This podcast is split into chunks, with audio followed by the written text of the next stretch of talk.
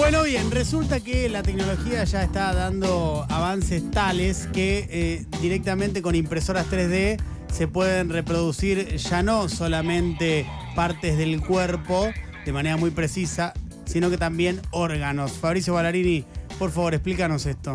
El tema es que los robots vienen a conquistar parte de nuestro mundo, ¿sí? Listo, bueno. Eso ya lo sabemos.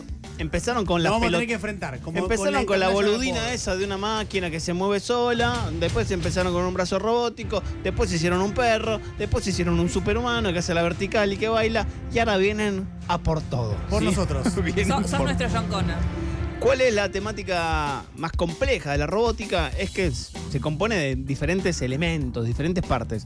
Casi siempre esas partes tienen que ver con cuestiones mecánicas, que lo pensamos de forma más tradicional. Lo pensamos como el Terminator base, el, el- el- el todo metalizado, ¿viste? Que es El como- T-1000. Claro, que es como un robot, eh, es como un auto hecho robot, ¿sí? Y no vemos que la robótica puede ser otra cosa con partes blandas, más parecido a un humano. No lo vemos básicamente porque es una cuestión de que lo, lo veíamos tan, tan, tan lejano que era imposible diseñar un robot, un robot basándose en los componentes nuestros. ¿Por qué? Porque alguien, o la evolución, o Dios, o lo que sea, diseñó los cuerpos tallados en miles y millones de años de evolución. Eso nos hace, aunque no nos demos cuenta, muy, elementos muy bien pensados. O sea, pensemos que tenemos huesos y el hueso sostiene y es duro y es hueco y crece. Crece parejo, no es que te crece un brazo, después te crece. Crece todo parejo. Y después de eso hay músculos que le dan cierta torsión y hay tendones y hay un montón de elementos que tienen distintos niveles de dureza. Y todo eso en los seres humanos y en la naturaleza se forma de una, ¿sí? Es un bardo, o sería un bardo, hasta este paper que salió la semana pasada en Nature, generar todos los elementos por afuera, todos esos materiales blandos y después armarlos.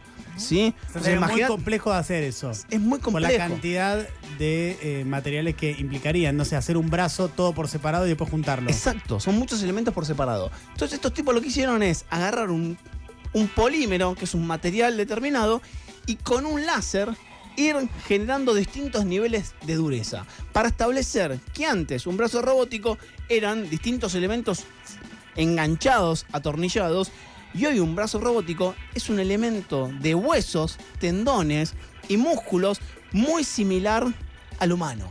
O sea, podemos diseñar un brazo robótico muy parecido un brazo humano. ¿Cuál es la ventaja? Que el que lo diseñó tuvo millones y millones de años de evolución. ¿sí? Somos el producto de eso. Esto se llama biomimética, ¿sí? Copiar los diseños de la naturaleza que ya fueron probados a lo largo de toda la historia del- de la vida. ¿Qué ventajas? Biomimética. Biomimética. Por Ajá. ej- el ejemplo más clásico, y es, es- lo van a ver por todos lados, es eh, cuando querían hacer túneles en Japón para los trenes, cada vez que el tren entraba a un túnel hacía un ruido terrible y vibraba todo. Hasta que un tipo, un ingeniero, se dio cuenta que había un pájaro que cada vez que se metía al agua el pájaro no se alteraba. Y copió el pico del pájaro al tren bala. Y el tren bala es el pico de un pájaro, que entra perfecto como tiene una aerodinámica zarpada. Vamos a ver los aviones más nuevos que la punta de las alas tienen un doblez hacia arriba. Y cuando lo ves decís, ¿qué carajo? ¿Cómo una ala tiene, el ala tiene que ser recta? Bueno, tiene que ver con mirar muchísimos formatos de alas donde se ve que los pájaros tienen una puntita para arriba. De hecho, las alas de los aviones, aunque no se vea, tienen una especie de poro que están imitando la parte de las plumas. Eso es copiar diseños de la naturaleza. Es algo muy establecido y mucha gente labura en, es- en esa área, básicamente porque es ingeniería trasladada, ingeniería natural trasladada a- al uso cotidiano. ¿Qué cambia esto? Que los robots van a ser bastante parecidos a, a nosotros, ¿sí? Pero también le da un condimento adicional alucinante, que se pueden imprimir partes nuestras de una sola tirada. Por ejemplo, en este mismo paper te muestran una mano robótica, te muestran un robot que es casi como si fuese un perro con muchas patas donde se mueve, que tiene partes blandas y par- partes duras y muchos sensores, y después te muestran un corazón.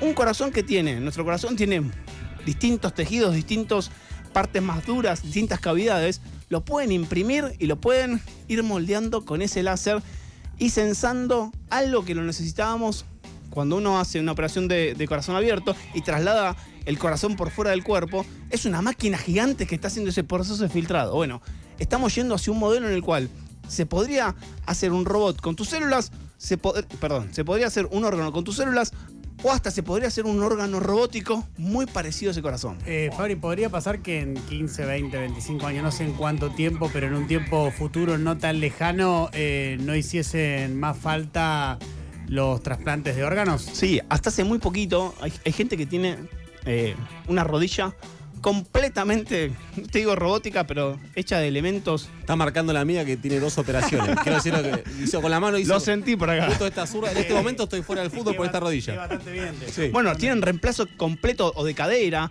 o de rodilla. Bueno, y eso hace 15, 20 años. Era ridículo pensar que te iban a sacar un cacho de cadera. Cuando vos vas a, a- en Argentina se producen muchos eh, elementos así de ortopedia de muy buen nivel. Sí. Y cuando vos vas es- esas caderas, es el reemplazo del hueso con el movimiento. O sea, lo cual genera una visión bastante futurista de hace 20 años.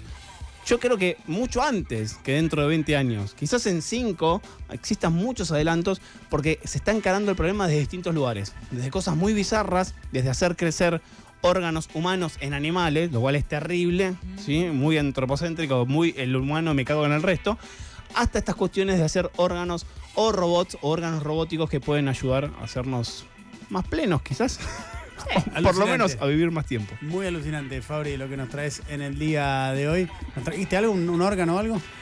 No, Ah, pero en, en la universidad, en el ITBA, donde yo estoy, hay una parte de, de impresiones 3D Ujú. donde tienen estos materiales, la versión anterior a esto, a esto es, salió la semana pasada. Claro. Sí. eh, donde se pueden hacer cosas que en la actualidad se hacen en Argentina, que es, por ejemplo, un médico cuando opera a alguien eh, puede ver las imágenes y, las- y aunque sea la imagen 3D y pueda recorrerlo, no es lo mismo que ver el tumor, por ejemplo, en una, en la parte del cerebro. Entonces lo que se hace es una impresión con esas distintas texturas para el que el médico pueda ensayar y se pueda desayunar ahí un montón de formas de encarar los movimientos para después, cuando va- vaya el humano, lo vea de, de esa misma manera.